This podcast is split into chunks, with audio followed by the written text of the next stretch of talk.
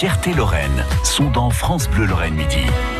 Une des fiertés Lorraine, c'est euh, ce laboratoire, cette plateforme dédiée à l'innovation, le Fab Living Lab de l'Université de Lorraine, avec des dizaines d'entreprises, avec des collectivités, des professionnels qui font appel à des ingénieurs. Damien Colombo est allé sur place et a rencontré, c'est ce qu'il nous raconte aujourd'hui, Giovanni Arbelas, qui est chercheur dans le domaine de la santé et il a travaillé sur des supports de formation pour les chirurgiens dentistes à concevoir des supports de formation. Donc pour aujourd'hui, ça s'est fait plutôt avec des modèles animaux. Donc c'est. Ah, c'est des mâchoires de cochon, quoi. C'est des mâchoires de cochon. voilà. Euh, niveau éthique, et logistique aussi, c'est un petit peu compliqué. Donc on essaie d'apporter des solutions avec des technologies qu'on a à disposition, comme l'impression 3D. Donc on va essayer de, déjà, on a la possibilité de faire avec l'imagerie médicale, d'avoir des modèles, des vrais patients avec des vrais cas médicaux. Donc on peut reproduire ces modèles avec euh, l'impression 3D pour que les chirurgiens puissent, comme un sportif de haut niveau, répéter les gestes jusqu'à vraiment les, les, maîtriser. Vous passez donc de l'imagerie 3D que vous avez reçue de, de certains cas, alors j'imagine euh, de certains médecins, de certains dentistes, et ensuite vous êtes passé directement à l'impression 3D. Ça s'est passé comment? Par tâtonnement? Une, partie où on doit convertir ces fichiers à un format qui soit spécifique pour pouvoir l'utiliser avec, avec les imprimantes. Donc c'est là où il faut travailler bien en étroite collaboration avec les professionnels de santé parce que les parties qu'on va venir prendre de l'image, de, des photos, en gros, qui vient de l'imagerie médicale.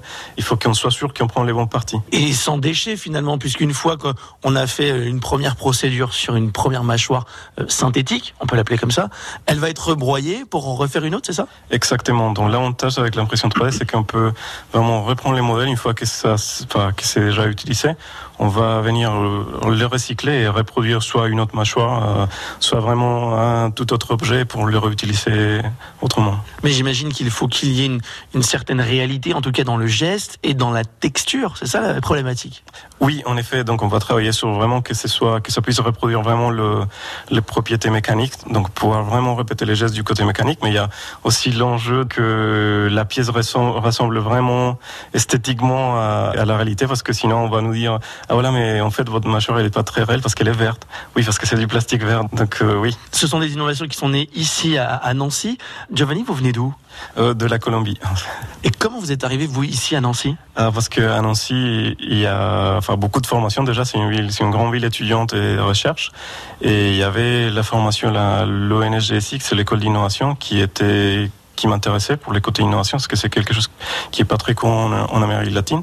Donc je voulais découvrir et, et, bien me former à cette partie-là. La notoriété de l'université de Lorraine s'entend jusqu'en Colombie? Euh, Oui, tout à fait. Vous serez surpris, mais en fait, euh, l'université de Lorraine, elle a énormément, et notre école en particulier, elle a énormément de parcours de double diplôme avec l'Allemagne, qui c'est plus proche, euh, l'Espagne et tout ça, c'est lié en Europe.